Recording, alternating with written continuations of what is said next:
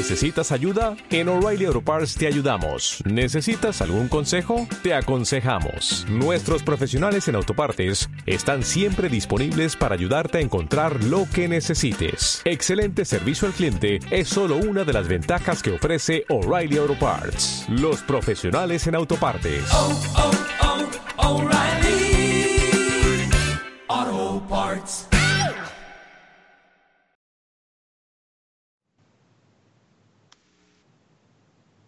Muy buenas noches, pues escuchas. Estamos en el lonchecito número 268, donde hablaremos del título Rock of Age 2, hablaremos de las noticias de la semana y un bonito tema random, eh, aprovechando que pasó el día del gamer. Así que, comenzamos.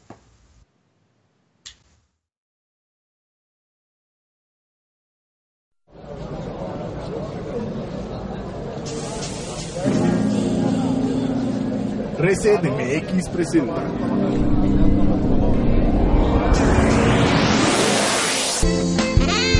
Reset Lounge. Videojuegos, cine y tecnología en un solo lugar.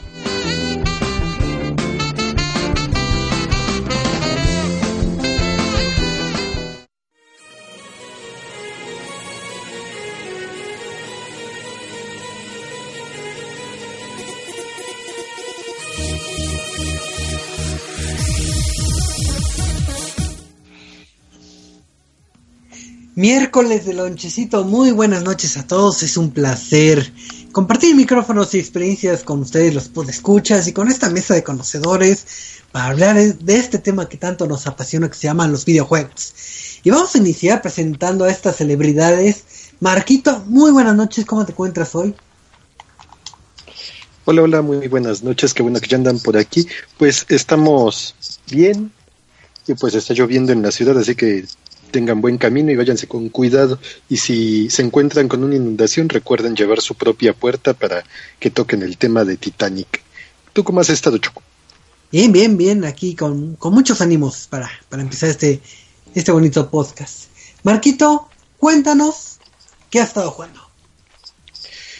Bueno, hemos retomado el camino del Xbox, pero jugamos ahora un juego de Jedi, Jedi grises. Ahorita que no está ceja, puedo hablar de los Jedi grises a placer. el, el, juego ah, este del aprendiz de Darth Vader, se me fue su nombre. De For. El, el, poder de la fuerza. El poder de la fuerza, sí. Ajá. Ajá. Y pues ahí andamos avanzándole poquito a poquito. Está bueno y pues estamos ahí en el Xbox One jugándole con el, la posibilidad de retrocompatibilidad. Aparte, hemos estado viendo anime, estamos viendo series y cosillas así. Así es, bien, don Marquito, qué bueno que has estado muy activo en el mundo de la tecnología, videojuegos y más. Así que sigue aprovechando tu, tu, tiempo de esparcimiento. Pero también aquí se encuentra el grandioso y magnífico señor Cinemas, el señor Rescine. Traps, un gustazo estar contigo esta noche. ¿Cómo estás? Bien, bien, Choco, como siempre. Bueno, ahora sí que están apareciendo en pleno ombliguito de semana y ya listos pues para platicar de lo que nos gusta, que son los videojuegos. Así es, ¿y te has dado tiempo de jugar algún título o has estado en el mundo Godines? No, pues he estado jugando, sí he estado ahí jugando el Eventide 2, el cual ya este ya, ya, ya está casi lista la reseña en el sitio, según vamos a andar platicando con calma la próxima semana. Este, y también he estado, pues tú sabes, ahí con el Gems of War, que ya tiene dos logros nuevos, y uno se me desbloqueó luego, luego. ¿Por qué no me habías dicho? Porque, ¿Por qué no me habías dicho? Porque no, no he platicado de Gems of War hasta ahorita. Eh, apenas salió el logro, los logros salieron hoy, así, y, pero uno sí está bien difícil de sacar y también pues sigo con el Adventure Pop aunque ahorita ya pues también estoy viendo pues empezar uno que se llama Path of Exiles que es un juego que está gratis, gratis, gratis, bueno es premium, es premium, o sea hay cosas que si quieren jugarlo en todo su esplendor tienen que meterle un buen de lana, pero de entrada el paque, lo, lo básico de ese juego sí es gratuito, entonces este, lo vamos a estar revisando, lo que es ¿Sí? gratis. Sí, según lo que sé creo que es como un tipo diablo, ¿no? Entonces si les gusta el City eh, logro desbloqueado. Este, pero aquí también nos acompaña el buen, el buen Ice. ¿Cómo estás, Ice? ¿Qué tal, muchachos? ¿Cómo están? Buenas noches. Ya listos para este Launch 268 es, entonces, este, Sí, Pues más que listos. ¿Cómo has estado, Choco? Bien, bien, aquí aprendiendo mi Gems of War para que me bote el logro que me acaba de decir el buen Trash. Pero, Ice, a ver, cuéntame, Dime, ¿qué ¿qué, pasó? qué has, qué has jugado? Pues hemos estado un poquito ocupados, la verdad, este, pero pues ahí hemos estado jugando un poquito de Cinemora EX, que es un, un gran juego de, de balitas, eh, la cual la reseña la vamos a tener pronto en el sitio. Y hemos este, estado un poquito retro, eh, hemos estado jugando un poquito de Fable 2, retomando un poquito de Fable 2 que nunca lo he acabado, entonces ahí, un poquito nada más. Ah, muy bien, muy bien, Ice. Y si ustedes también nos quieren decir que han estado jugando o que critiquen a Ice por andar jugando juegos viejitos, pues nos pueden contactar en las redes sociales. Y ahora le va a tocar... Ay, no está Eduardo. Entonces, ¿quién va a decir las redes sociales? Pues el buen Ice, Ice. Pues bueno, nos pueden encontrar en nuestras redes sociales en Twitter en arroba resetmx, en Facebook, que es www.facebook.com, diagonal reset.tv, en nuestro canal de YouTube, que es www.youtube.com, diagonal resetmx, y también en nuestra página de Twitch, porque también tenemos Twitch, muchachos. Entonces, eh, en Twitch nos pueden encontrar en twitch.tv, diagonal resetmx oficial. Eh, cole, eh, cole. Gracias, gracias. Qué bueno que No, te ¿de qué, las y pues vamos a pasar a esto que, que- que es lo bonito de las noticias de la semana, porque siempre hay cosas que comentar. Y vamos a empezar con una noticia que, que creo que es el sueño de, de muchos videojugadores a través de los años, porque siempre, desde que éramos pequeños, de que ¿por qué no valoran a los videojuegos? ¿Por qué no son considerados de- deportes? Y de, una- y de unos años para acá, desde que se incursionó fuertemente los eSports, como que poco a poco nos acercamos a que sean los deportes, este, ahora sí, de élite número uno. Y es por ello que el Traps nos va a dar una buena noticia. Así que, Traps, cuéntanos. Bueno, pues como ustedes saben, este, uno de los uno de los problemas que han tenido los Juegos Olímpicos en los últimos años es llamar la atención de las de la gente más joven, ¿no? Es normal de que la gente diga, ay, eh, o sea, ya ven el clásico chiste que de pronto ven al cuate observando un torneo, eh, un torneo de eSports y le dices, ¿por qué estás viendo en la televisión a gente que está jugando videojuegos? Y luego de pronto va, va, va este tipo al otro cuarto donde está el tipo viendo la televisión y dice, pues yo creo que es lo mismo que estás viendo gente practicando, de, viendo la televisión a la gente practicando deporte, ¿no? Entonces, pues resulta de que, este, como ustedes saben, pues algunos deportes pues ya han perdido rating. Digo, por ejemplo, no sé, yo sé que algunos ven los Juegos Olímpicos por deportes que rara vez ven en televisión, como es el handball, como es la gimnasia, como son los clavados, como es el taekwondo, que pues seamos sinceros, ¿quién ve eso cuando no son Juegos Olímpicos? O sea, seamos sinceros, ¿no? Y entonces, el problema es de que sí ha habido problemas con los ratings en, el, en ese aspecto, y de hecho las Olimpiadas de Japón van a incluir algunos deportes que no estaban siendo considerados deportes hasta ese, bueno, deportes olímpicos, por ejemplo el skateboarding ya se ha considerado como un deporte olímpico este, para las Olimpiadas de Japón. También por ahí creo que, por ejemplo, en las Olimpiadas de Londres 2016 incluyeron el rugby, que sí es un deporte relativamente popular en muchos países. Y también ya se está incluyendo el salto en trampolín, que era, que dices tú, ¿en serio hay, un hay una gi- gimnasia en trampolín? Y sí, lo hay.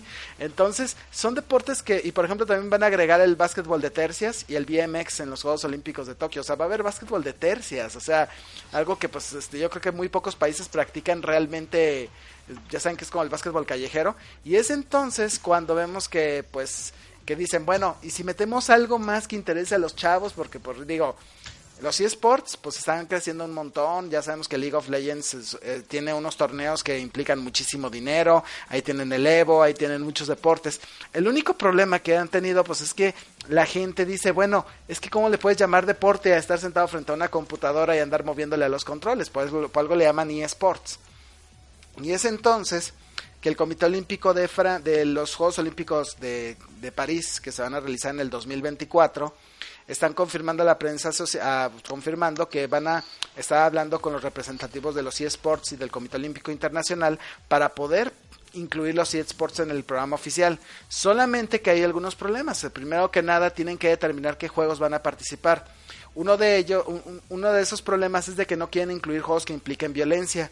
Entonces creo que ya como el 80% de los juegos que están en en eSports ya prácticamente están condenados a no estar en los Olímpicos, como Call of Duty, como League of Legends, como Warcraft. Bueno, bueno, ya sabemos que pues este eso implica violencia, bueno, bueno, League of Legends, pues ya saben, es estrategia y mucha acción y seguramente van a decir, bueno, ese probablemente, seguramente Street Fighter va a quedar también fuera de la lista y digo, feliz 30 aniversario del juego, eh, por dos detalles, uno porque ya saben que el, ya saben que es violento y segundo por los trajes tan provocativos que hace que ESPN le, le exija a los organizadores de Evo que le bajen al volumen, ¿no?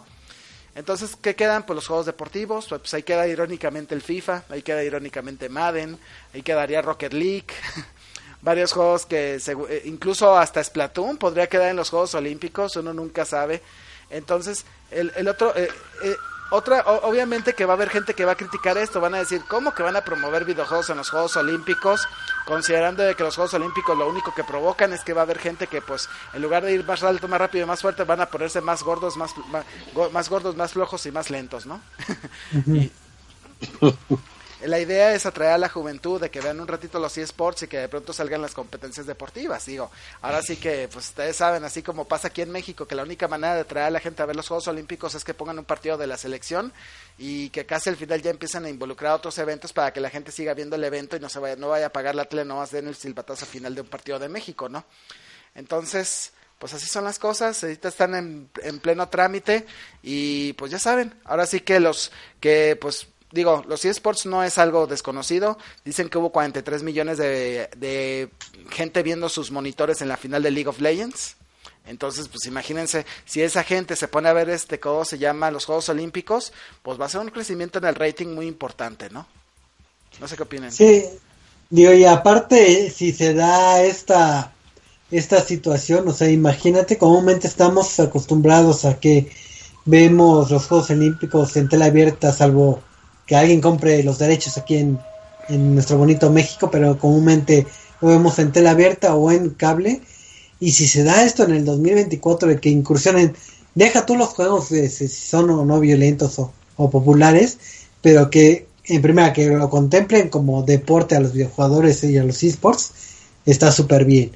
Y en segunda, el- boom que puede tener este que comúnmente eh, todas estas transmisiones son a través de plataformas tipo este Twitch, entonces puede ser que podamos tener toda la transmisión de estos deportes, eh, taekwondo, esgrima, etc- etcétera, etcétera, en esta plataforma, porque si bien recordamos, creo que Twitch, este, en, en cierto evento de, de luchístico de aquí en México, también transmitió lo que es este, eh, no sé si el detrás de cámaras o también el evento, entonces sería como el tener la oportunidad de disfrutar también los Juegos Olímpicos vía internet de una forma legal y, y, y que ya no requeramos estar pegados a, al televisor. Entonces, por muchos lados es un gran crecimiento se da eso de, de los de los esports en los Juegos Olímpicos. Ahora Aunque, es que pues, pueda traer, ajá. Aunque hay que aclarar, ¿no? En las Olimpiadas de Río pasados, los derechos quedaron a manos de, pues, de Claro, ¿no? De este grupo que, pues, Ajá. es del señor Slim. Y las transmisiones fueron transmitidas, todos los Juegos Olímpicos fueron transmitidos a través del servicio de Claro Video. Y se, y se veían, o sea, casi nunca hubo problemas con las, con los streamings. Y de hecho transmitieron prácticamente todos los deportes. O sea, si querías ver arquería, eh, arquería para hombres, que pues no fue un deporte en el que México participara mucho, lo podías ver. Si querías ver el ping pong, que pues no es tan popular, que es, a pesar de que es popular en México, pues no, no nunca vas a tener un mexicano en las finales, lo pasaban, ¿no? Así que de que de pronto decían, ah, va a ser, va a ser la final de, hand- de balonmano, de handball, y aquí en México pues nadie juega handball, pero de todas maneras pues tenían la chance de ver eventos que la televisión abierta nunca te iba a poner, ¿no? Y eso era algo, algo que, yo creo que algo que el streaming nos enseñó a algunos, a los, a los afortunados que pudimos darnos cuenta de eso, porque pues la mayor parte de la gente nomás estaba viendo frustrada la tele, viendo que ni Televisa ni Azteca transmitieron el evento, mientras algunos canales del gobierno sí.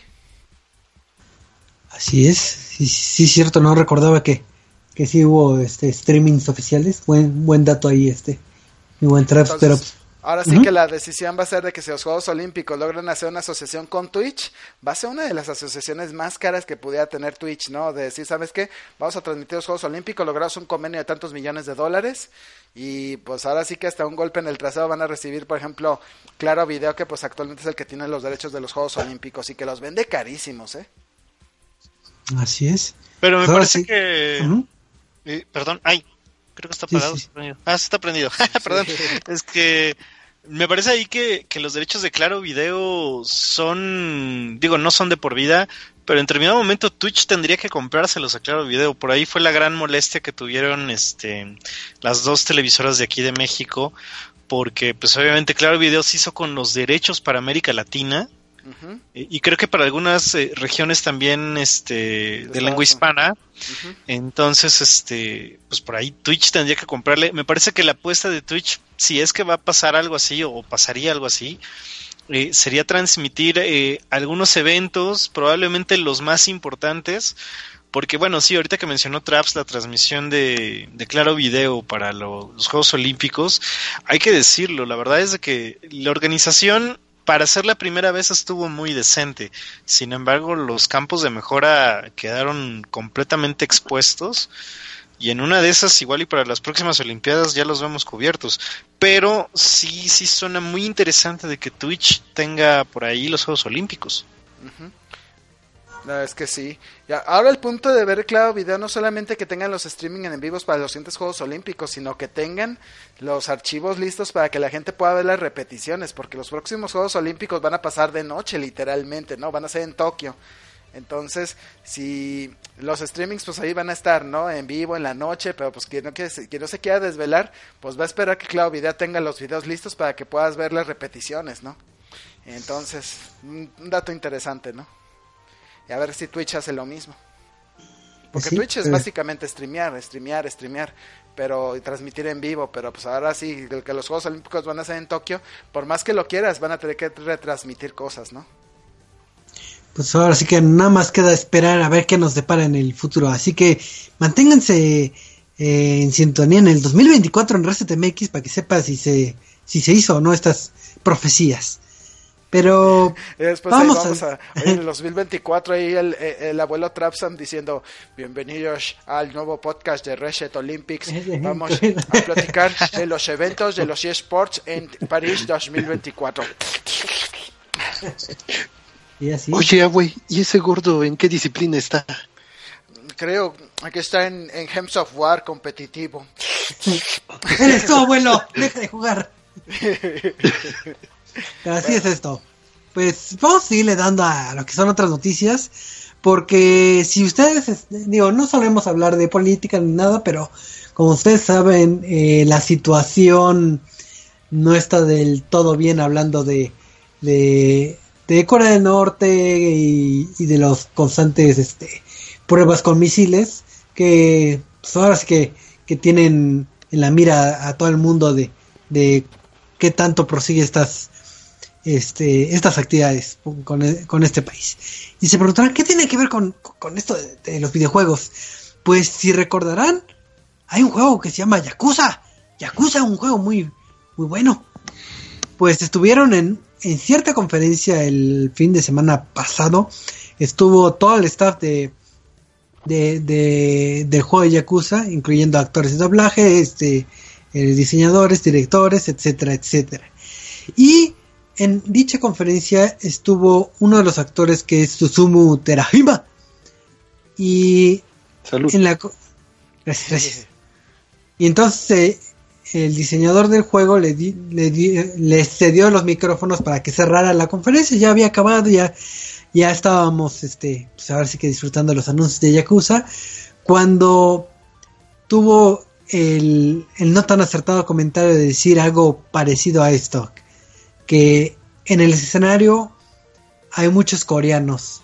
Ojalá que no venga ningún misil intentando ser un poco gracioso y obviamente se hizo los grillos y el silencio incómodo y ya nada más eh, el director así de que pronto tendrán una disculpa y vámonos ya se van a decir que bueno ya, ya pasó lo que tuvo que pasar y este posteriormente este Sega tuvo que emitir un comunicado de, de que obviamente fue un comentario inapropiado, que se disculpa por lo sucedido y que Sega se compromete porque sabe las situaciones que están viviendo el mundo con esto y que no se tiene que, que romear, etcétera, etcétera. Pero pues ahora sí que, que dentro de los chistecitos pues sí sí este, molestado a muchos, muchos videojugadores, tomando en cuenta que pues, eh, si no mal recuerdo, creo que uno de los misiles pasó en ahí por, por territorio de Japón, si no mal, mal recuerdo. Y también mucha de la crítica es que si bien mencionó que el staff era coreano, así que sí esperaba que no cayera el misil, eso, el decir el término coreano, como lo mencionó él en su lengua natal, abarca tanto de Corea del Norte como Corea del Sur. Y, obviamente, este, pues Corea del Sur no, o sea, no, no, hay- no hay broncas de esa índole, entonces todo ese país se vio molesto por la situación y también los países cercanos a esa zona, por lo que tentativamente pondría un poquito en jaque lo que vendría siendo el lanzamiento de Yakuza en estos territorios, llámese Japón y Corea y, la- y las Coreas, principalmente Corea del Sur, que fue la, vamos a decir, la ofendida. Digo, digo entre comillas, porque todos entendemos, bueno, se sobreentiende que cuando dices eh, ese tipo de chistes y mencionas a Corea, te refieres a, a Corea del Norte, no a Corea del Sur. Pero pues al final de cuentas, no deja de ser inoportuno y ofensivo por la situación que se está viviendo actualmente. Entonces, pues ahora sí que tachizote. La moraleja es, hay que medir las palabras que decimos, porque cualquier tontería que decimos, pues ahora sí que puede afectar a varios y con justa razón. Así que no sé qué opinen de esta bonita noticia. Pues la verdad es que sí metieron la pata bien gacho los de los de Yakuza. Estamos están en una situación bastante grave, ¿no? O sea, y creo que hasta los propios hasta los propios japoneses seguramente sí van a ver feo al actor porque está claro de que hay una situación casi de guerra. Están esta- estamos hablando de que Corea del Norte en cualquier momento puede lanzar un misil y darle al y ca- que caiga en tierra, ¿no? O sea, cayó en el, en el mar japonés y eso pues prendió las alertas, ¿no? Porque pues uno nunca sabe de que a lo mejor esta pudiera tener una bomba y entonces la radiación alcance las islas japonesas. Entonces, ese tipo de detalles pues son bastante sensibles, o sea, ya cuando estás hablando de una situación que es casi de guerra y más cuando estás hablando de que de que estás juzgando a los coreanos de la misma manera, tanto a los del sur como a los del norte, ¿no? Que estás hablando de que los coreanos del sur, que pues es un país libre y democrático, ande pues este compartiendo los mismos vicios que el país que pues este está sometido bajo una dictadura de un hombre caprichoso que quiere acabar con que quiere pues literalmente pues tirar misiles a todos lados nomás para demostrar este pues que tiene que los tiene puestos, ¿no? Entonces, es una situación muy delicada y creo que la persona que pues habló pues realmente pues debe- debería andarse arrepintiendo de lo que dijo porque pues eso le puede costar hasta el trabajo. Sí, así es, y digo, y ni siquiera todavía dijeras, bueno, es un cómico o algo así para que, entre comillas, lo justificaras, pero no, es ahora sí que un actor del juego, entonces, muy inoportuno su comentario, y pues ahora sí que, ojalá que no merme las ventas de, de Yakuza por esos territorios, por, ahora sí que por este tipo de comentarios. Pues sí. que- Ajá, Ahora sí que hay momentos y lugares para hacer las cosas y pues precisamente se le tenía que ocurrir al final de la presentación. así es. Pero, Pero bueno, vamos. ya al menos Ajá. dijeron que iban a emitir sus comunicados de disculpas. Sí, ya, ya, ya se emitió la disculpa, pero pues ahora sí que no se olvida después de la de, de la disculpa.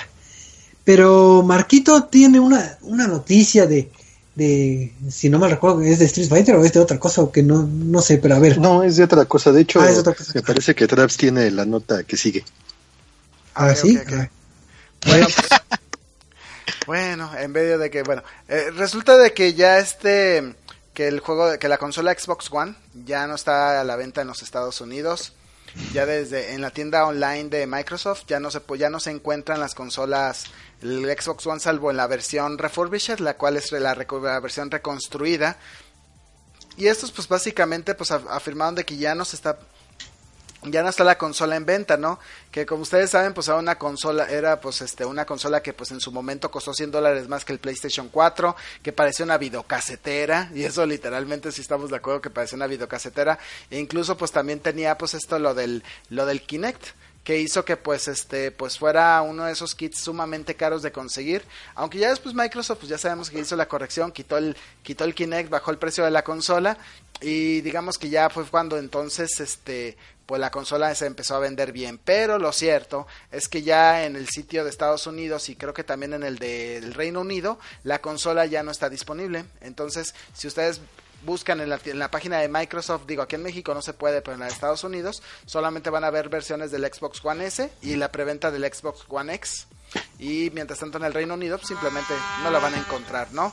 Y pues digo, yo pienso que por un lado, pues este es una buena noticia saber de que pues dices, bueno, Microsoft ya no se va a enfocar más en el primer Xbox One porque pues ya es un modelo que pues cuesta ya costaría demasiado producirlo, ¿no? Además de que el Xbox One S pues promete pues ser una consola más pequeña, más este con conexiones a 4K, este soportes este para Netflix y Amazon Video y todo esto y la verdad es de que pues es una consola mucho mejor que la Xbox One original y claro, ya viene la X que pues viene todavía más con un procesador más poderoso, que promete 4K nativo para eh, en los juegos y pues que se ha vuelto una consola que se ha vendido muy rápido, ¿eh? incluso con todo y con que salió Project Scorpio la semana pasada la, esa versión, se pues dicen que ya vendieron este pues todas las unidades que había disponibles en Amazon en 25 minutos y pues esto es sí, sumamente ya salió la preventa. Ya salió la preventa, o sea, la verdad es de que pues ya viene ya viene pronto la versión la, versión ahora sí la Standard Edition el próximo mes y todo indica de que otra vez las preventas van a estar arrasando. Entonces, si están vendiendo bien la Xbox One X, ¿para qué quieren la consola original? No, ya podemos decir que ya este nuestra el Xbox One ya es un ya es un ya en cuestión de ventas ya pasó a la historia.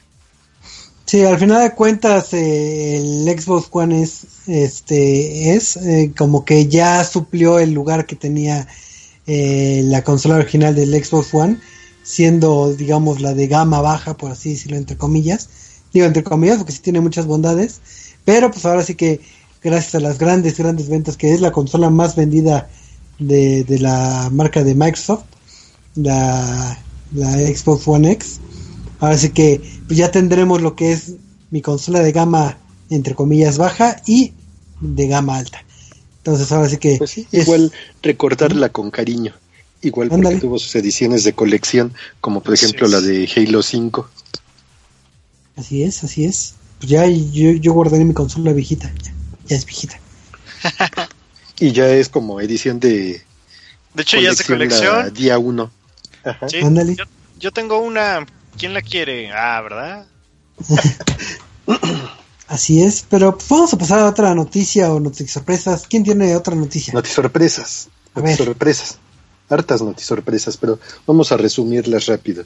Y la primera noticia sorpresa rápida es que Amazon Prime, lo que es la parte del video, ya está disponible para PlayStation 4, así que si están contratando el servicio, pues ya lo pueden descargar.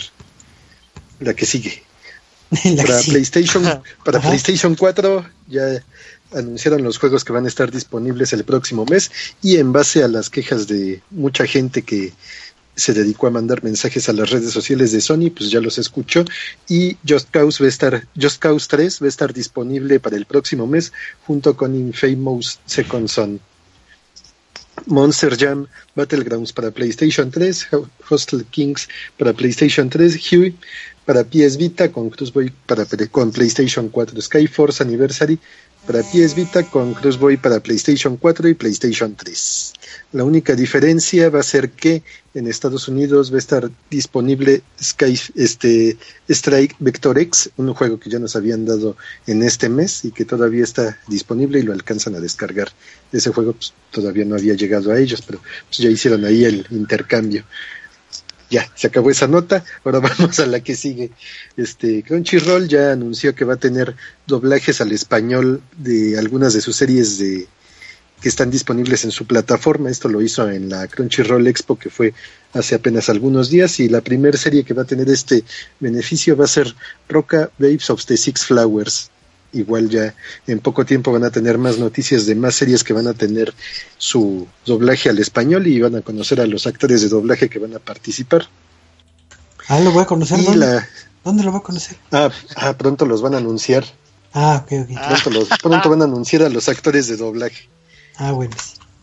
Bueno, y ya la última es una que más o menos mencioné otra vez hace rato, que fue del aniversario número 30 de Street Fighter y pues va a haber una edición limitada del juego, pero adivinen para qué consola va a llegar. Para el Play. Nintendo 64. Ja. No, para el mini, para el cerca. mini Super NES. Para el Atari. Para el Atari. Eh, estuvo más cerca el ICE. Va a estar disponible un cartucho de edición limitada para el Super NES, así que si todavía lo tienen, No, man, pues van a- serio.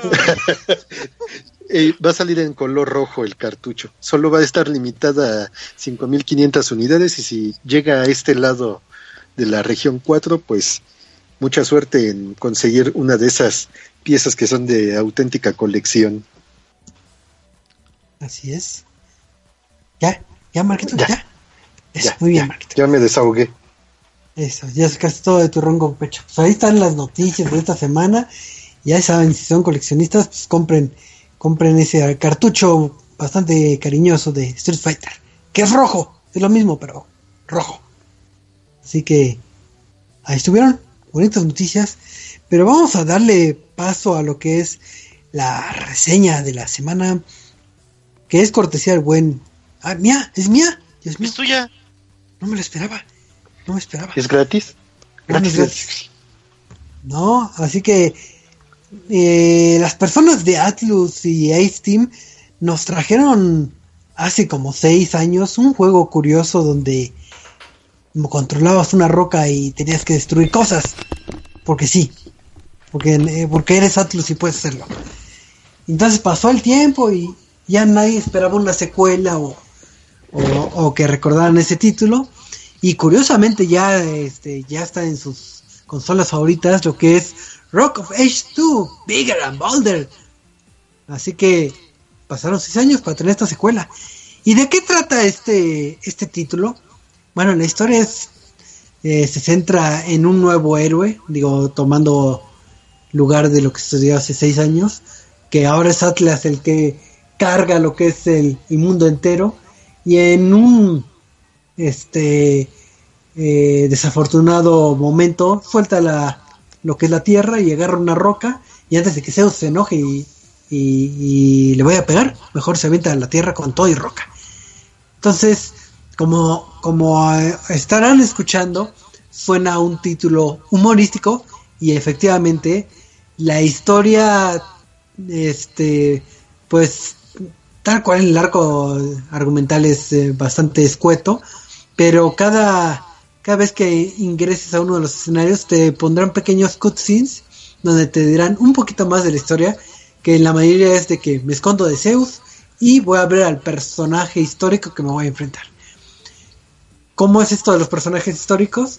Cuando te están relatando la historia, te, te cuentan la historia que ya sabemos de, por ejemplo, la conquista de Napoleón, eh, lo que es Juana de Arco, pero con el toque humorístico e irreal.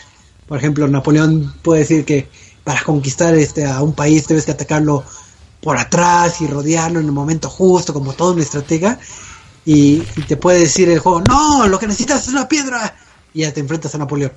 Entonces, así te da, con todos los personajes este históricos, estamos, tenemos a Van Gogh, tenemos a, a Juana de Arco, tenemos a, a reyes egipcios, tenemos de todo un poco, pero todo con el, con el humor de, de esto de las piedras.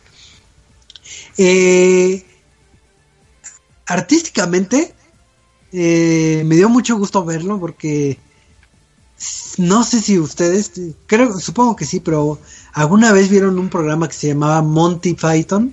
No sé si les suene ese título. Sí, ese Creo que sí.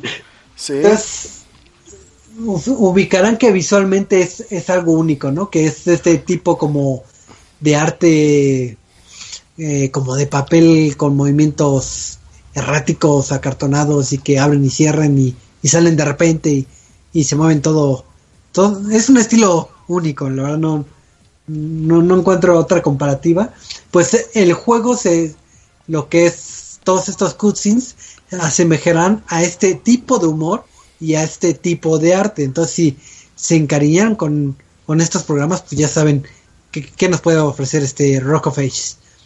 Y lo que sería el, el apartado visual ya del juego, juego en sí, este es bastante simple, pero digamos que, que está padre en el sentido de que los escenarios eh, están en base a artistas este a través de la historia. Entonces vamos a tener escenarios con pinceladas tipo de Picasso tipo de Van Gogh este ah, del renacimiento y, entonces le da un toque este curioso a los escenarios y no se sientan tan planos o cartonados como el típico escenario verde ya ten.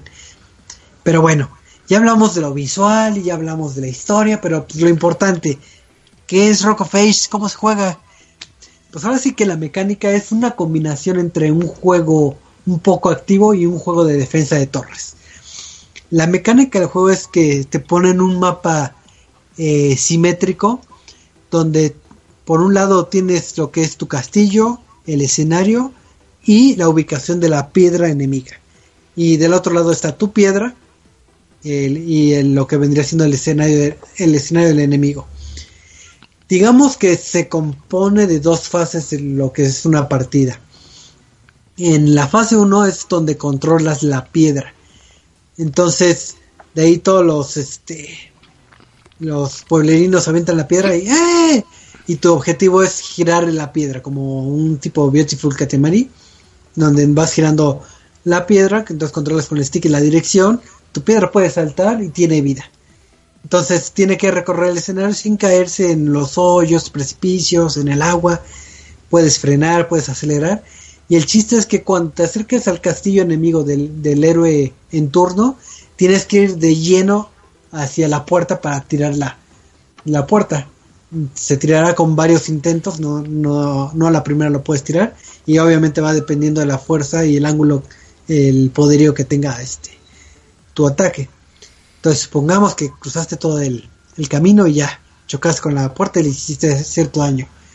Luego pasas a la segunda fase. Mientras tus pueblerinos están construyendo la otra piedra, tú tienes que irte defendiendo. Entonces te dan unas monedas que puedes comprar este artilugios con el que podrás alentar o dañar la, la piedra enemiga. Entonces podemos tener este ballestas, torres, este catapultas que dañarán a la piedra, pero es muy difícil destruir la piedra, que es muy poderosa. Pero pues al menos lo trabas un rato y que sea muy lento su avance, para que en lo que está jugando la computadora tú ya tengas tu piedra lista y, te dispongas a atacar. Asimismo también puedes eh, ralentizar la, la piedra o empujarla a algún lado con, con cosas chistosas como, como ovejas, como vacas, que se pegan a lo que es la piedra y la hace un poquito más lenta. Entonces obviamente la estrategia va a variar a la ubicación de, de estos este, artilugios que, que pongas en el escenario. Entonces así sigue continuamente hasta que una de las piedras puede destruir lo que es el castillo. Ya cuando destruyes el castillo, entras y nada más aplastas al héroe en turno y, y habrás finalizado lo que es una partida de, de Rockface. Entonces, eso es más que nada lo que tiene lo que es el, el gameplay. Se va enriqueciendo en, en lo que vendría siendo en el mapa, en el hub, eh, ya que cuando pasas un escenario, eh, tienes la libertad de, ir a varios castillos distintos o recoger este mejoras. Las recoges nada más a- para pasar encima y estas mejoras son como nuevas armas o desbloquear nuevas piedras. Hay piedras este que van desde lo estético como la piedra clásica de, de cómo se inventó la rueda, piedras cuadradas o piedras con mayor poder o con mayor velocidad o piedras tipo globo con las que puedes saltar mucho, con diferentes características. Igualmente con todos los artilugios que calentarán más o inclinarán más a la piedra, etcétera, etcétera. El progreso se va dando, si bien el mundo es un poco libre y no tan lineal de que puedes elegir, no sé, por ejemplo, entre tres castillos antes de seguir avanzando, eh, el juego te limitará a ciertas puertas que te pide cierta cantidad de estrellas. Para conseguir las estrellas obviamente tienes que pasar lo que es el mundo, pero cada mundo tiene como su modo extra. ¿Qué es este modo extra? Comúnmente es una carrera contra la computadora en que tienes que llegar del punto A al punto B y los dos están compitiendo al mismo tiempo. Entonces, eh, esa es la otra mecánica que tiene el juego para conseguir las, las, las estrellas y poder llegar a las batallas de jefes finales o ampliar lo que es tu mapa para seguir jugando y jugando y jugando jugando. Si querías rodar piedra con un amigo, te gustará saber que puedes jugar ya sea en línea o local con tus amigos. Y si eres como Marquito que no tiene amigos, puedes jugar con la in- inteligencia artificial, así que hay de mucho de dónde de dónde cortar. Ahora, ¿qué problemas tiene el juego? Principalmente que el juego se siente un poco viejo en el sentido que pasaron seis años para tener esta secuela y no hay un gran trabajo artístico, o sea, una gran mejora no se nota y principalmente en el gameplay. Bien podría pasar este juego como una expansión, pero no, es, es secuela, pero no, no se dieron a la tarea de reinventar el juego, pero tampoco aplica la, la clásica de que si, si no está roto no lo, este, no, si, no está descompuesto no lo compongas o, bueno, como vaya la frase, porque en este caso sí podían este, mejorar mucho el, el título y no sucedió. Otra de las quejas es la inteligencia artificial. Si bien puedes elegir varias dificultades en el juego, eh, la inteligencia artificial es muy predecible y, y no representa gran reto. Digo, había partidas en donde yo ya destruía el castillo y ellos apenas la mitad, porque se caía constantemente a precipicios, etcétera, etcétera. Entonces, no es un juego que te otorgue un gran desafío, la verdad. Ahora sí que es como una experiencia un poquito más eh, casualona. Eh, en el aspecto musical, pues no, no destaca y nada más incluye lo que son este melodías eh, clásicas, así melodías como de de no sé, de música clásica, pero un poquito acelerada para para que vaya a la par entre comillas de la acción que ves en pantalla. Pero si no esperes algo muy muy pulido en el aspecto este musical. En el aspecto sonoro de, voces, sí manejan lo que es el, el como tono británico. No sé si es un juego británico, la verdad. Pero ese estilo Monty Python de que hablan de Oh yes, my dear, yes. Y grititos así todos, todos raros y movimientos eh, todos hechizos.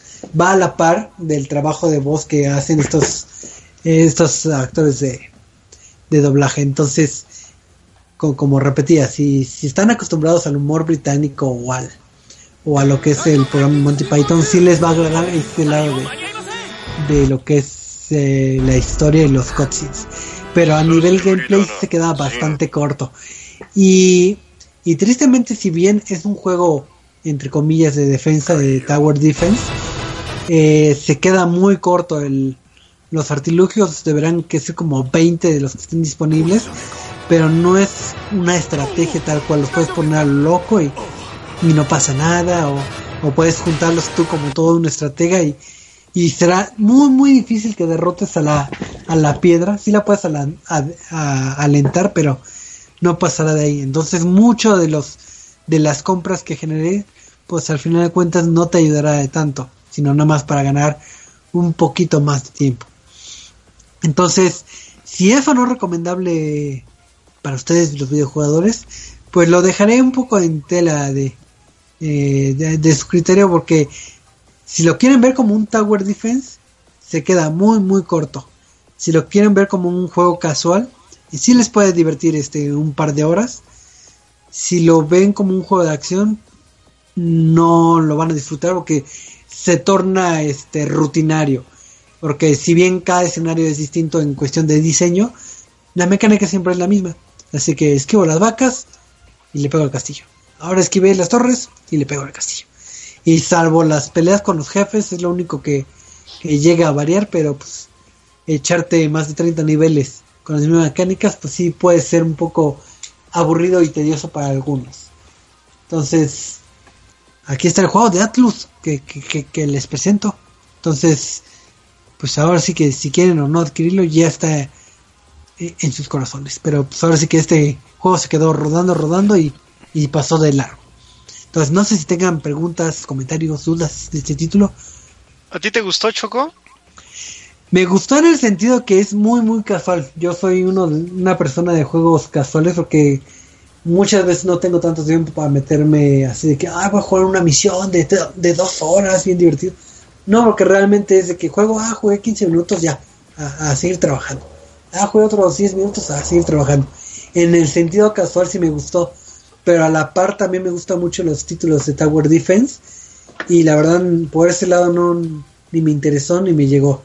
Entonces, salvo que para pasar el rato, así de que no tengo nada que hacer, ah, pues voy a jugar algo para, para matar 10, 15 minutitos, sí te puede funcionar el juego. Pero creo que me divirtió más este lo que es este los cutscenes que, que en el juego. Y es algo que no debería que suceder.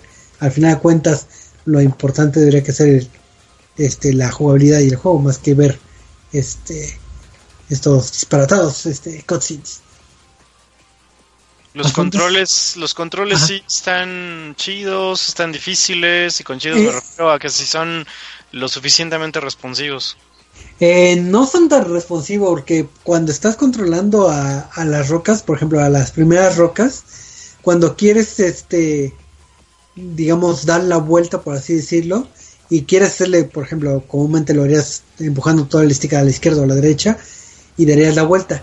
La vuelta es muy, muy prolongada, entonces es mejor frenar toda tu piedra y, y ya hacerle con el stick para que dé bien la vuelta, como que no- ahí no reacciona bien lo que es este el apartado del stick.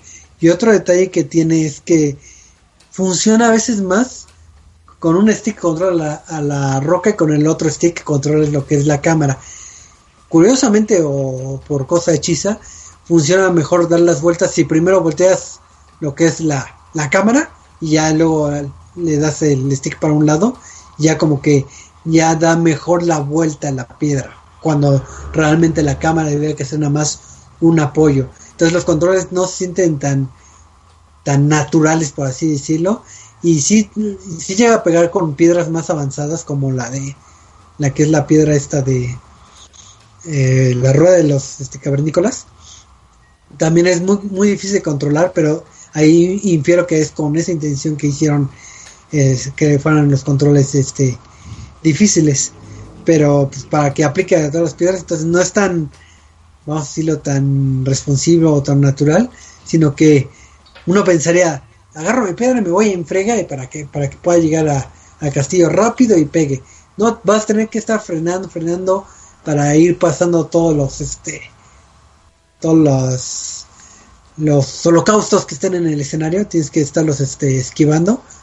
Entonces también no está padre en el sentido de que en lugar de ir con toda la acción y rápido sino que me voy despacito con mi piedra esquivando se pierde un poquito de acción y también otra cosa que se me estaba pasando comentar con esto de la velocidad de juego cuando terminas tu turno por así decir de de atacar y estás en el apartado de Tower Defense, pones, no sé, tus cinco, tus cinco torrecitas y ya no puedes comprar más porque te faltó dinero.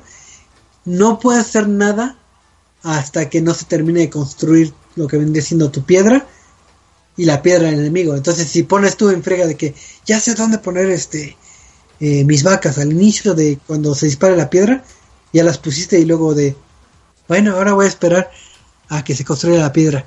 Y puede pasar inclusive eh, eh, casi un minuto de espera, entre 30 y 40 segundos yo creo, de espera en donde no está haciendo nada, más que ver el escenario y ahí se pone una vista aérea, lo que es eh, en la parte de, Tower Defense. Entonces así que, bueno, pues, bueno, mientras voy a ver el techo, voy a ver la pared. Entonces, si en una partida avientas como cuatro piedras aproximadamente dependiendo de tu habilidad, pues esos 30 segundos ya se convirtieron en dos minutos en donde no hiciste nada. Entonces esos tiempos muertos sí, sí está que, como que de, ay, ojalá que pudiera haber un botón de acelerar o, o algo, porque si te quedas este, estancado, que era un detalle que se me había pasado. 106. Me acordaste de ese punto. Muy bien, muy bien. No sé. ¿alguna otra pregunta que tengan los muchachos? ¿Preguntas, preguntas? ¿No? No, ¿No? Pues ahí está, si siempre quisieron y desearon tener un juego donde pudieran generar una piedrecita, pues ya, ya lo tienen. Es el juego de Rockafish. No tan Oye, recomendable. Choco, yo tengo, yo tengo una pregunta. Ajá. ¿Por qué dices que no tengo amigos? Y- No, pero no, no dije que Marquito, puede ser Marquito. Ah, ya, porque Du Brasil, te tengo a que es ti, te tengo, tengo a Lais, tengo al Ah, sí. Traps. Ah, sí, sí, sí, pero no, no me refería a ti, Marquito, era otro Marquito, que un, un amigo este de otro país, de Escandinavia. Entonces sí está. Entonces, pues, ahí está el dato de la reseña. Y pues vamos a pasar al tema random, porque todos amamos el tema random. Y vamos a hablar, digo, si ustedes estuvieron desconectados un poquito de, del mundo gamer, eh, sabrán que en esta semana fue lo que es el Día del Gamer. ¡Eh! Al fin que ¡Eh! tenemos nuestro, nuestro día para festejar con, con todas las personalidades de, de este ámbito, sean periodistas, jugadores y demás. Y pues es un, es buen momento para hablar de vivencias gamers, de, de cómo hemos vivido esto de ser gamer y de dónde surgió también eh, el día gamer, digo, nada más como dato cultural. Entonces vamos a empezar con, con, con este bonito este tema random. Entonces, para empezar, salvo que alguien quiera dar el dato de, de dónde surgió el día de gamer, si no yo, yo lo digo. ¿No? ¿Ya? Entonces yo lo digo. Resulta que allá en la lejana Europa, saludos a todos los europeos, en ciertas revistas este, y medios de España, eh, quisieron instaurar lo que vendría siendo el Día del Gamer, así que vamos a festejar el Día Gamer, ¿por qué no? Hay que hacerlo.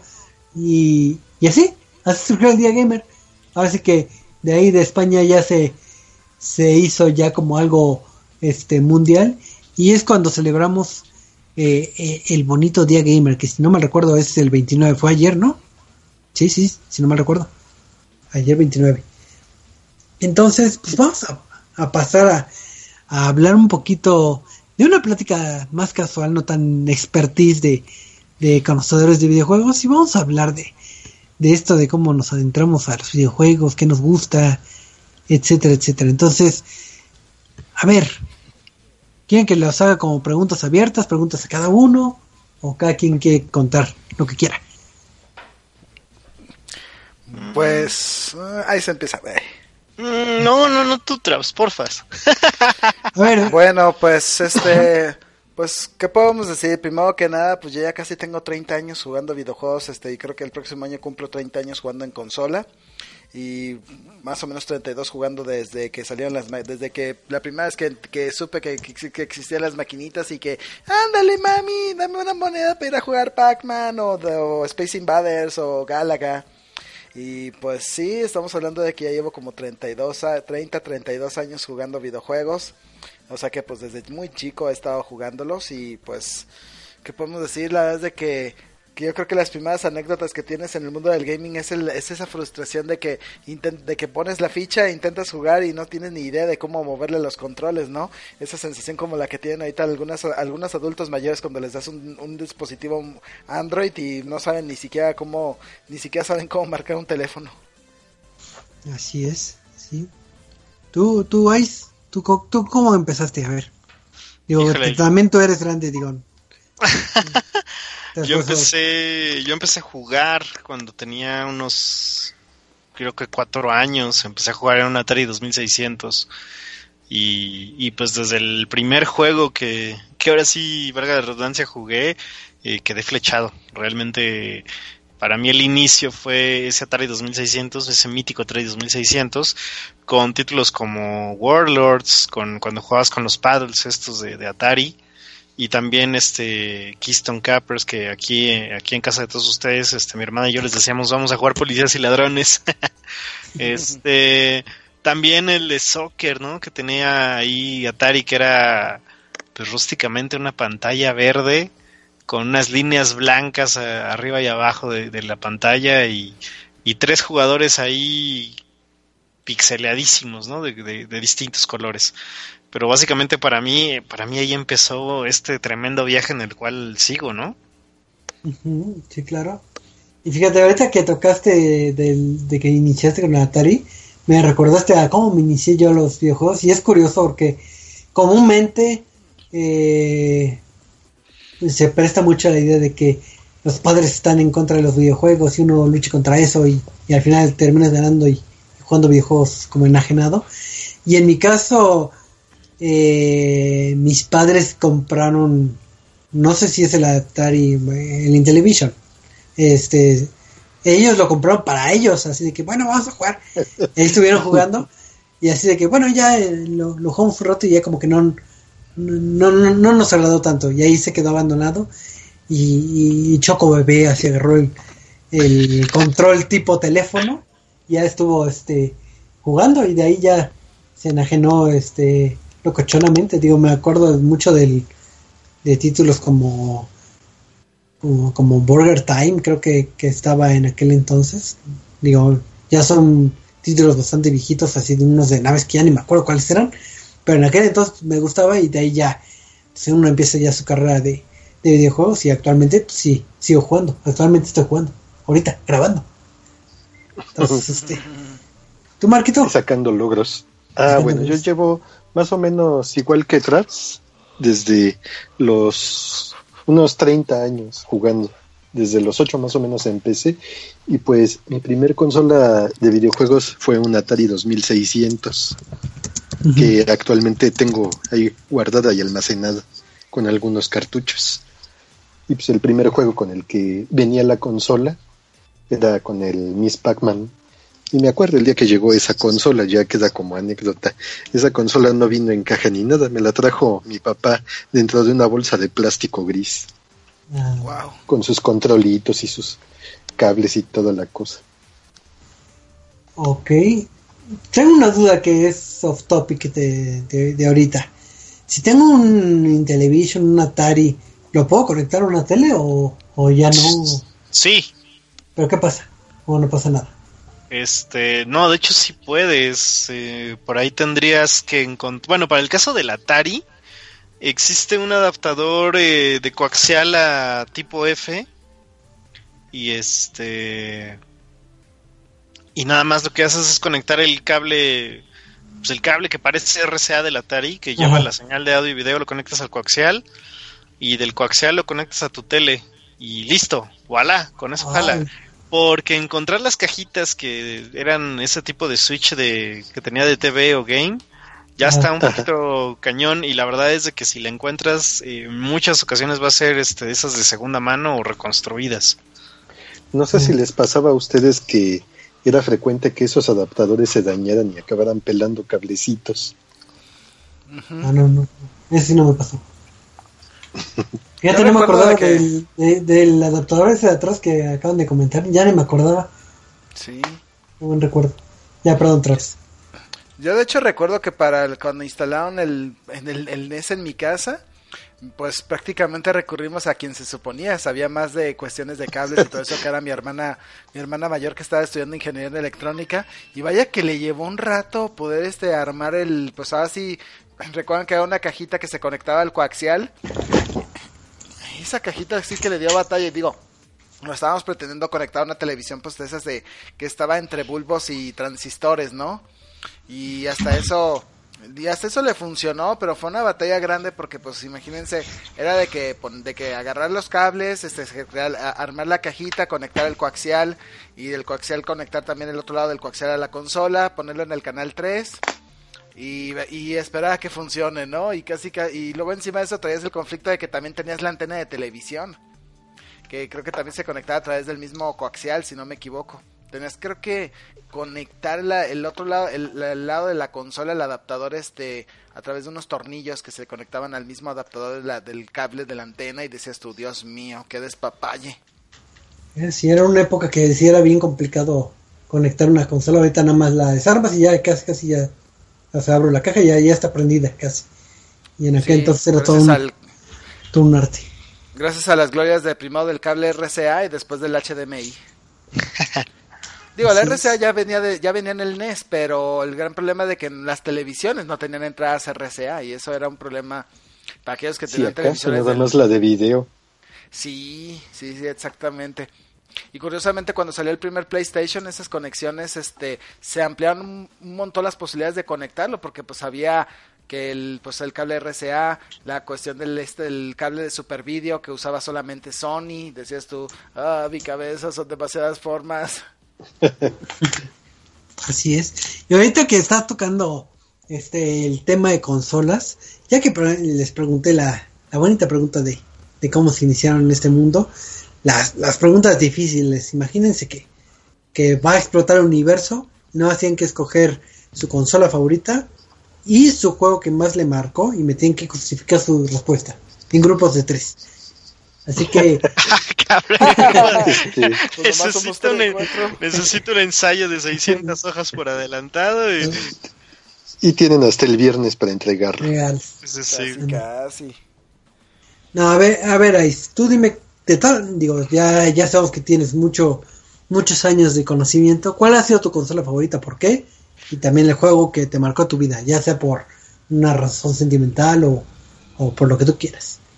Híjole, ¿cuál fue la consola que más me ha gustado? Yo creo que eh, es una esa sí es una pregunta difícil de responder porque incluso hasta la generación actual me ha gustado eh, y eh, yo creo que va más que nada por momentos de, de la vida. Pero si nos vamos básicamente al a lo que más te haya dejado marcado, estoy en esa etapa entre lo que es el NES y el Super NES. Eh, me inclinaría un poquito más por el Super NES. ¿Y qué juego marcó mi vida como gamer? Eh, ahí no importa si no es de la consola. Sí, no, no importa que no sea la consola. Ok, ok. Eh, yo creo que el juego que marcó mi vida fue Doom. Doom lo jugué cuando tenía 8 años. Ajá. Y este, y no, bueno, para mí fue un completo eh, despertar de, de- para los juegos porque uh, pues uno te, te acordabas, ¿no? De, de Mario Bros y todo eso y ya, sí se ve bien lindo y después vas, vas y el- los últimos niveles de Doom ya estás en el infierno y los torsos colgando y todo ahí, pero, pero bueno, además de que pues la acción frenética, ¿no? Que caracterizó y caracteriza, perdón, tanto a Doom este, pues sí han sido esos, esos, ahora sí que esos son, son los dos momentos. Si me dices de la consola de Super NES, híjole, son varios. Yo creo que me quedaría con Star Fox, con Donkey Kong Country, No, nada más uno, nada más uno. Super Mario World y ya. Ok, bueno, buena selección, este. Buena. Ya mataste todos los videojuegos, pero esos son los que sabes. Y a ver, Marquito, ahora tu turno con la misma pregunta. Pasa Pues igual es la misma situación como el Dice. Mis consolas favoritas siempre han sido el NES y el Super NES. Nada más que si acabara abandonado en una isla desierta, pues sí tendría mi Nintendo de cocos en el, en el NES. Y mi juego de confianza, pues ya sería el Super Mario 3, porque pues ya ese juego ha sido siempre un favorito.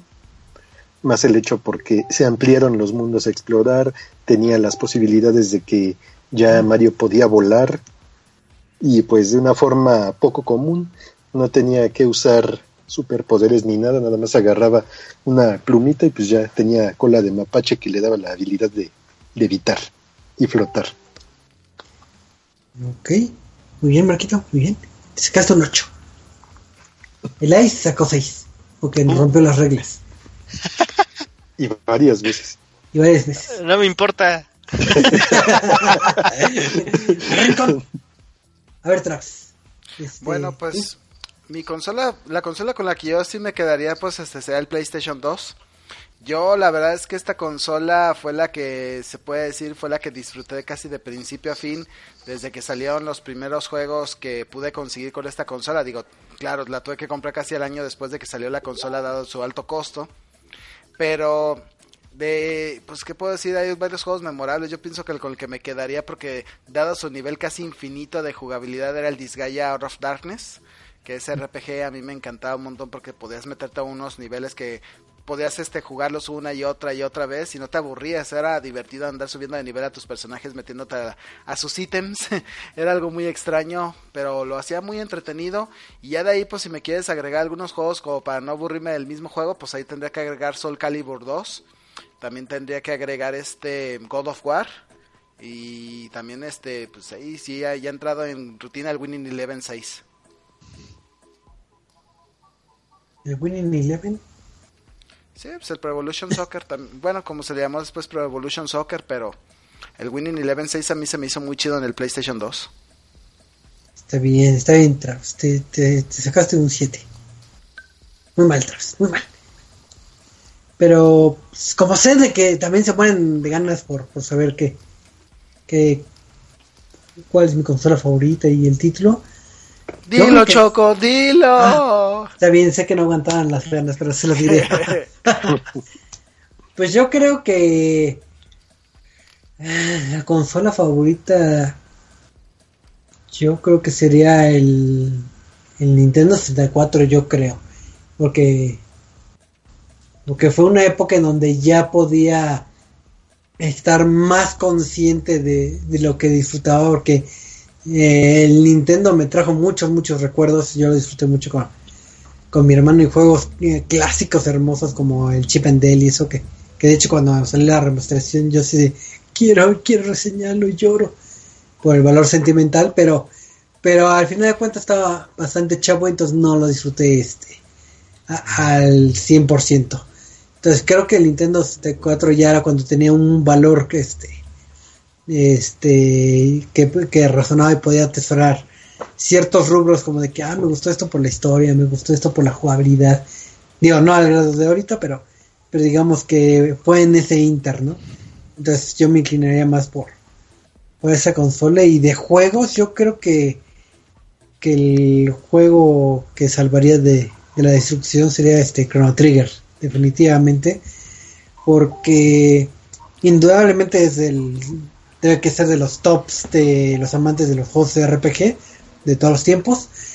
Y, y principalmente me gustó que ja- jamás me aburrí digo creo que lo acabé como siete veces y nunca nunca me aburrí porque pues, te daba variedad de personajes en lo que le, leveleabas que los ítems etcétera etcétera.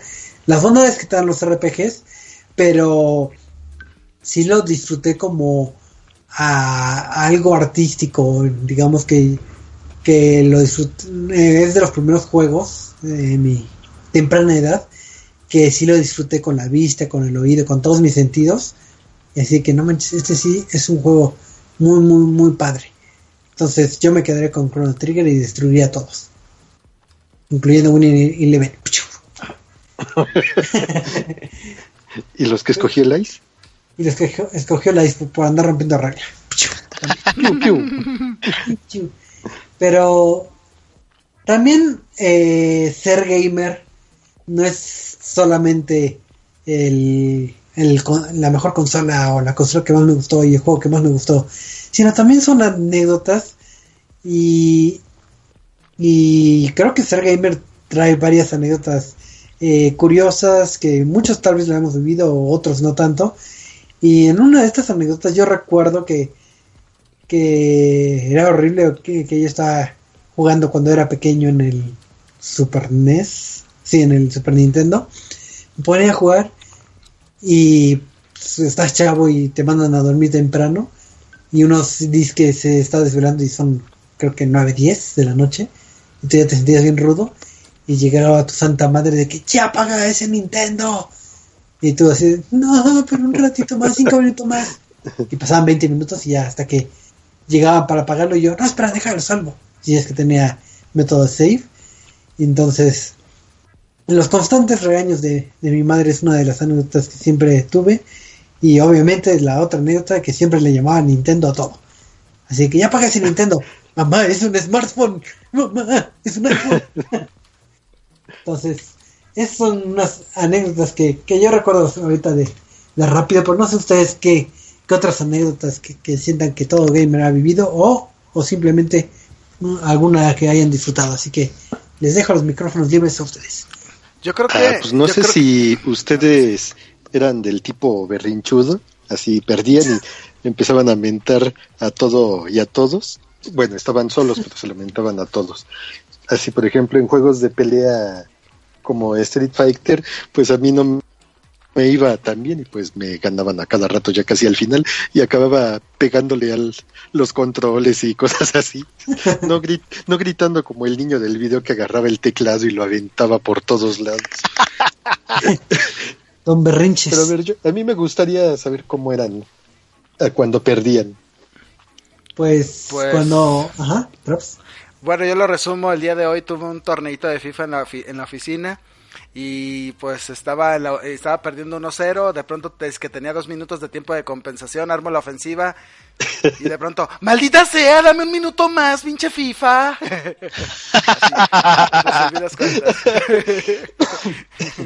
En mi caso de, de corajes, creo que cuando era chiquito no era corajudo, y, pero de grande, o sea, actualmente sí soy más corajudo. Y más que enojarme con, con alguien que me gana, o sea, me gana y yo desde que, ah, sí, chingón. Pero me enoja mucho esos juegos que, que son frustrantes, llámese Super Meat Boy o esos juegos que son complicados. Es de que, ah, quiero jugarlo. Y este pierde, pierde, pierde. Y yo, ah, pinche juego, inserte palabras antisonantes. Así ya pongo un juego sencillo, juego y bueno, voy a intentarlo otra vez. Y otra vez me vuelvo a enojar y así que ya lo voy a borrar, pinche. Este juego que no me hace, me hace enojar. Y hasta me acuerdo, ya me enojé. ¿Por qué? Porque es que hasta a relucir eso, Marquito. Uy, ya me va a poner puntos menos por hacerlo. Punto enojar. menos. Este, a mí, híjole, la última vez que yo aventé el control eh, fue cuando jugaba Halo 2. Eh, para ese entonces, pues ya ves cómo era la onda, ¿no? De, de Halo 2 que pues, te reunías con tus cuates, todo desde Xbox Live. Y me acuerdo que, que nos estaban pateando el trasero unos gringos, ¿no? Y tal cual me enchilé tanto que aventé el control a la pared, rompí el control y entonces así de ah, desde ese entonces creo que ya mi problema de ira lo he controlado Voy a terapia, pero ya la he controlado. Fui a terapia y- no pero yo creo que fue la yo creo que fue la última vez de- de que digas así que me he enojado tanto que que, que hago una rabieta de ese tipo, ¿no? Después ya, ya, ya no sé si realmente es así de. Ya, ya lo tomo con otra filosofía cuando sé que me están pateando el trasero. Así digo, ah, pues que se divierten. ¿Ustedes Entonces, no mordían los cables de los controles? ¿O nada más era yo? no, nada más eras tú. Perdón. Bueno, ¿quién tiene otra anécdota? Una anécdota. Bueno, basta. lo clásico. Que te, te- te habían Yo callado. creo que los Sims- yo creo que los Simpsons predijeron bien una de las escenas más típicas que podemos ver en las Arcadias, ¿no? No sé si recuerdan aquel episodio donde Homero Simpson se obsesiona porque no le puede ganar a Bart Simpson este en un juego de box. Ah, sí. ¿Ah? Y que hasta sueña con eso, ¿no? Que Bart Simpson le pone una tunda, este, como la figura del videojuego. Y entonces recurre a ir a las maquinitas y se encuentra con un chavo que solamente apareció en ese episodio, el cual pues este era un vicioso en el juego del box, ¿no? Entonces Homero literalmente gasta 20 dólares aprendiendo las técnicas de este chavo para ganarle. Y al último aparece su mamá y le dice, ¿qué estás haciendo? ¿Qué no te he dicho? ¿Qué no te he dicho muchas veces que no te juntes con gente extraña en las maquinitas? la verdad es que todo esto te va a dejar, te, te- te va a causar un fuerte vicio. Pero mamá, vente para acá, vámonos a la casa. Perdóname, mamá. Clásico. Y, el que curiosamente yo creo que se gastaste el cambio para las tortillas fue Homero ese día, ¿no? O sea, porque le puso unas arrastradas. Pero eso sí, Homero ya estaba listo para agarrarse a- con Bart Simpson a los cates en su consola. Y yo creo que ahí se da otra de las anécdotas clásicas, ¿no? Que cuando estás a punto de ganarle ocurre algún, a tu rival, a tu hermano, a tu primo y tómala, que se, que se va la luz, o que de pronto desconectan la tele, qué sé yo, y que, tu- y, que Bart, y que Bart, en este caso, o tu prima, en este caso Bart, se levante y te diga, ya no me interesa jugar este juego, me retiro invicto. Eso sí lo aplico, que de hecho cuando jugué con el buen Ice, este, Killer Instinct, digo, él es un vaguito y yo, yo soy de los que botane, eh, botonean a los onzo, la verdad. Yo, yo, yo se lo confi- confieso, yo no sé combos, ni, ni hacer fatalities, ni babalities, ni, ni ultra combos, como se llamen. Pero en una de esas, que le gano con, con obra del Espíritu Santo, con, con la calaca, no sé cómo se llama. Y este, y ya tal cual, así que bueno, no importa que me ganen todos los demás, que ya con esto soy, soy campeón del mundo indiscutible y ya. Y con eso me sentí campeón y ya.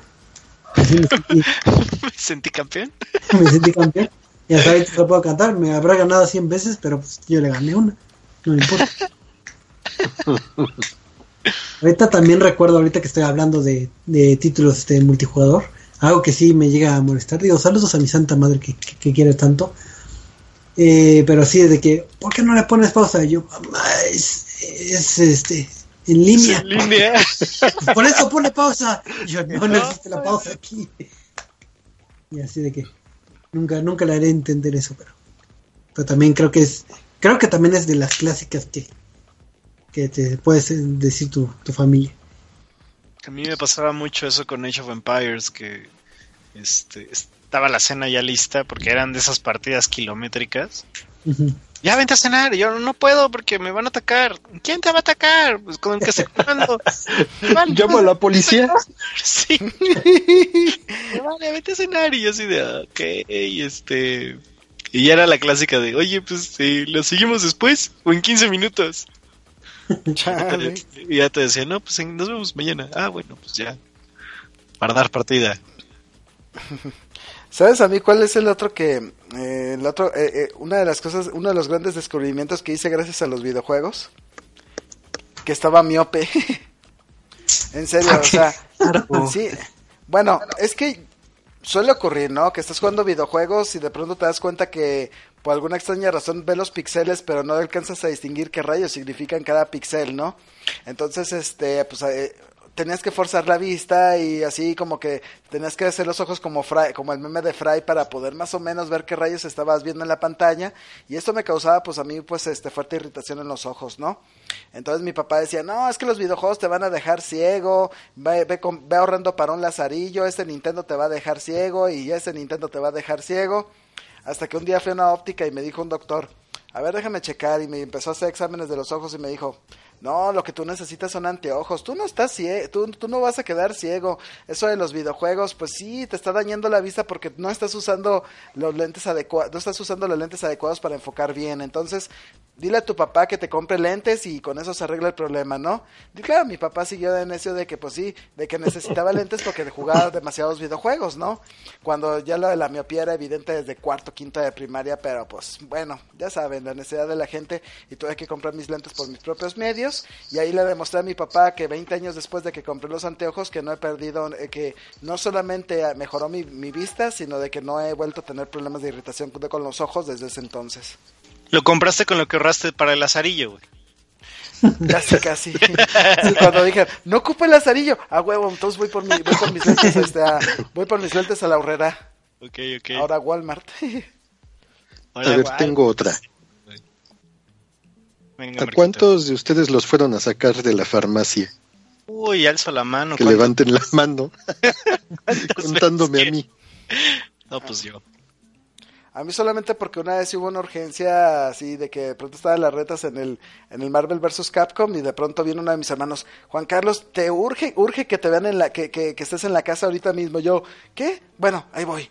Pero sí de que fue por más por una urgencia que por otra cosa. O sea, realmente nunca había, nunca me hicieron que me jalaran de la oreja, pero sí varias veces amablemente me pidieron que regresara a la casa. Y aparte de jugar en maquinitas era todo, todo un ritual, porque llegabas y es de que voy a jugar este contra la máquina y llega un chico rudo con, con un palillo en, en la boca y te reta, inserta su monedita y te reta y es la lucha a muerte, que sabes que si no ya no, ya no vas a ir jugando o puedes coronarte como el rey de la colonia. Entonces era, era como demostrar quién es el rival más débil. ¿Sabes cuál era la frase que más matona que podía decir alguien antes de que te pusieran a tunda doble perfect? ¿Cuál? No le sé mucho a esta máquina. Ah, Ah, puta, sí. cómo me purgaba que dijeran eso, güey. Ya, ya era, garantía de que te iban a romper tu ma cuando, cuando O el, o el clásico, no te fuiste perfecto. Ah, sí. Sí, el, el, el clásico de ardidos, así de ya. El del Marquito Berrinches. No porque haya volteado la maquinita una vez iba a ser berrinchudo. Y aparte había gente que jugaba cruzado, no sé por qué, pero jugaba con las manos cruzadas. Sí. Yo alguna vez lo intenté y, y no, no me acomodé al 100%. Ujú. De hecho, eh, me acuerdo que tenía, bueno, de hecho sigo teniendo el stick del Super NES. Cuando todavía existía la compañía llamada Asiware, este tenía estos sticks este maravillosos, justamente para los juegos de pelea. Eh, me acuerdo que salió el Fighter Stick, el Arcade Fighter Stick, una cosa así. La cosa es de que era uno como gris, oscuro, con los botones en morado y en y en lila, por ejemplo. Y dije, ay, voy a payasear. Y sí podía, o sea, sí me acuerdo que sí podía jugar, pero no me acomodaba el 100% en cuando movías el stick, o sea, bueno, la palanca en este caso, ah, así como que no, no, no me pude echar para atrás al 100%. Y tú veías a los chavos y te decías, no, es que no se puede, ¿cómo crees? O, o- o me purgaba también las maquinitas que tenían, eh, en vez de que fuera el layout de los botones en, en las hileras de, de seis eh, horizontales, que fueran verticales, puta, ¿cómo me, me purgaba? Ah, no, cierto. no te acomodabas para nada. Sí, no me ¿Qué tal acuerdo en qué maquinitas trababan? eran, pero sí, sí estaba horrible. O si te traban era porque no eras bueno. Con pura patadita abajo, porque no sé defenderme hacia abajo. Sí, niños trabadores, me cagan. Sí, sí. Así es. ¿Qué otra anécdota recuerdas? Ya nos queda como cinco minutos, así que Bueno, ya tiene, bueno, ya es recién que empezaron lo que son las ediciones de colección. ¿Cuál es su edición de colección favorita? pues casi, casi no solo comprar de edición de, de colección. Creo que la última que compré fue la de Marvel vs. Capcom. Y nada, me dieron unas postales, pero no es mi favorita. Pero no, no tengo nada de colección, qué triste. Qué triste. Híjole, la de colección, Marquito. ¿Por qué haces eso? ¿Qué, ¿La vendiste? No, no, no. Pues es que la verdad es que yo sí he comprado muchas de colección. Este, y la verdad es que cada una como que tiene lo suyo. Si Pero si la me Tierra dices- estuviera a punto de explotar y ¿Con te dijeran, solo puedes llevarte una. Ay, no sé, no sé. Es que esas estatuas de, de Assassin's Creed están bien bonitas. Pero mira, yo creo que me quedaría con el. Este, con el robot de Titanfall. Ese robotote gigante, yo creo que, yo creo que ese es mi favorito. ¿Y cuánto te costó? Me costó 2.500 pesos. Bien invertidos. Bien. La neta es que sí, pero es que es una cajota enorme. Pues es- sí está bien grande la, la caja. Es, ¿Te puedes meter en el robot? No, pero, pero el robot, ¿qué te gusta que mida unos 70 centímetros de alto? Y es que es, es todo, es como todo un este, ¿cómo se llaman estos? Eh, bueno, es casi casi toda una escena, el robot gigante, porque además se le prenden las luces y este y los soldaditos de pie, ¿no? Entonces así te quedas de, órale, está bien loco. Yo creo que eres el más rico de nosotros, este ahí. No, más bien por eso me quedo pobre, güey. En robotitos. Muy bien, muy bien. ¿Se Traps tuvo alguna edición de colección? No. Pues yo creo que la que más he disfrutado así sin tanto sin tanto rollo pues fue la edición de Gears of War 2. Digo, sé que fue una edición bastante simplona, caja de hierro, que de, caja de acero, con este, con algunos extras, este, prácticamente ni siquiera tenía pase de temporada todavía esas edi- ediciones especiales. Pero por alguna extraña razón ya venía con mucho hype este por jugar el Gears, el Gears 2, que curiosamente no lo disfruté mucho porque fue cuando le dieron los aros rojos a mi consola. Pero yo pienso que es una de las de las que digo, valió la pena porque sí disfruté al 100 todo lo que venía en esa caja, ¿no? Digo, y eso de que yo compré dos ediciones especiales de los juegos de Batman Arkham y creo que no y creo que pues este terminé disfrutando más este este juego y ahí podría poner en segundo lugar el Arkham el Arkham City, ¿no? Que la verdad es que también sí la edición especial estaba muy bonita. Mm, ok. Ahorita que co- comentaste los faros rojos, siempre sufriré de cuando me dieron mis primeros faros rojos. Cuando llevé a mi chica en aquel entonces, vamos a jugar Guitar Hero, sí. Y así de que la ta- tardé un buen en convencerla, pero ya se había animado. Y yo, sí, vamos a jugar Guitar Hero. ¿Qué demonios? ya nunca jugué Guitar Hero con ella.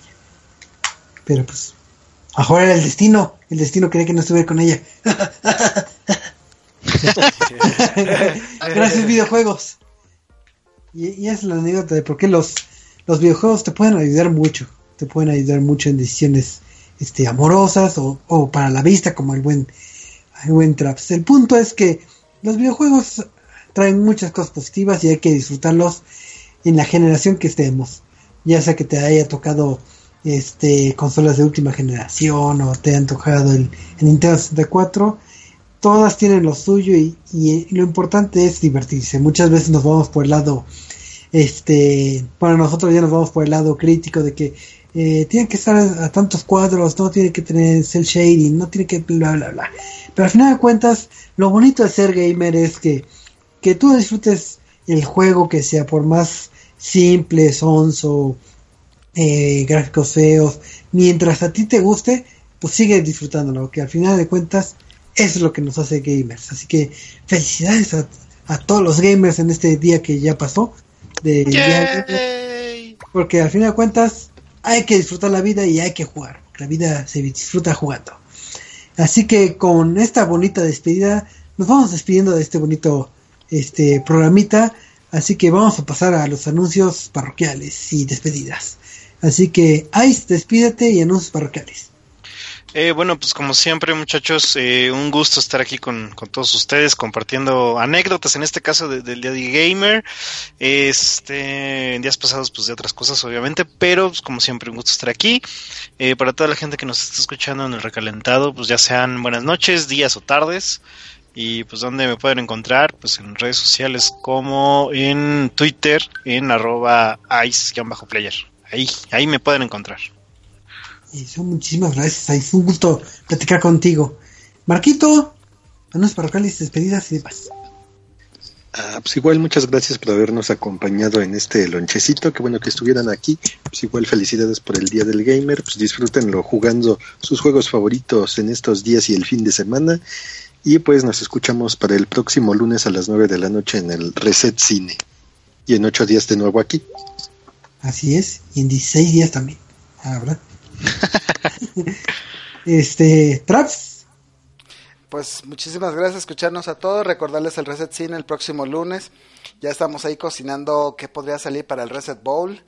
Pero bueno, pues eso ya lo platicaremos con Ceja. Y pues bueno, Ceja es el que quiere hacerlo. Así que vamos a ver si, si esto queda. Y pues también ahí felicidades a todos los gamers. Esperemos que, que hayan disfrutado de este programa. Y saludos a Nelly y a Vicky que están en el chat. En el, en el Mixler. Así es, y saludos a todos los que nos fallen también en los recalentados. Y pues los invitamos a que pasen en vivo para que les mandemos eh, eh, saluditos a- al convivir en nuestro chat de Mixler. Recuerden que estamos este todos los miércoles a las a las nueve y media en, este su bonito canal de Reset MX. Y este fue el lonchecito número 268 y nos lo esperamos la próxima semana y es un gusto y un placer convivir con ustedes. Así que felicidades y hasta la próxima. Enjambre, Adiós. enjambre.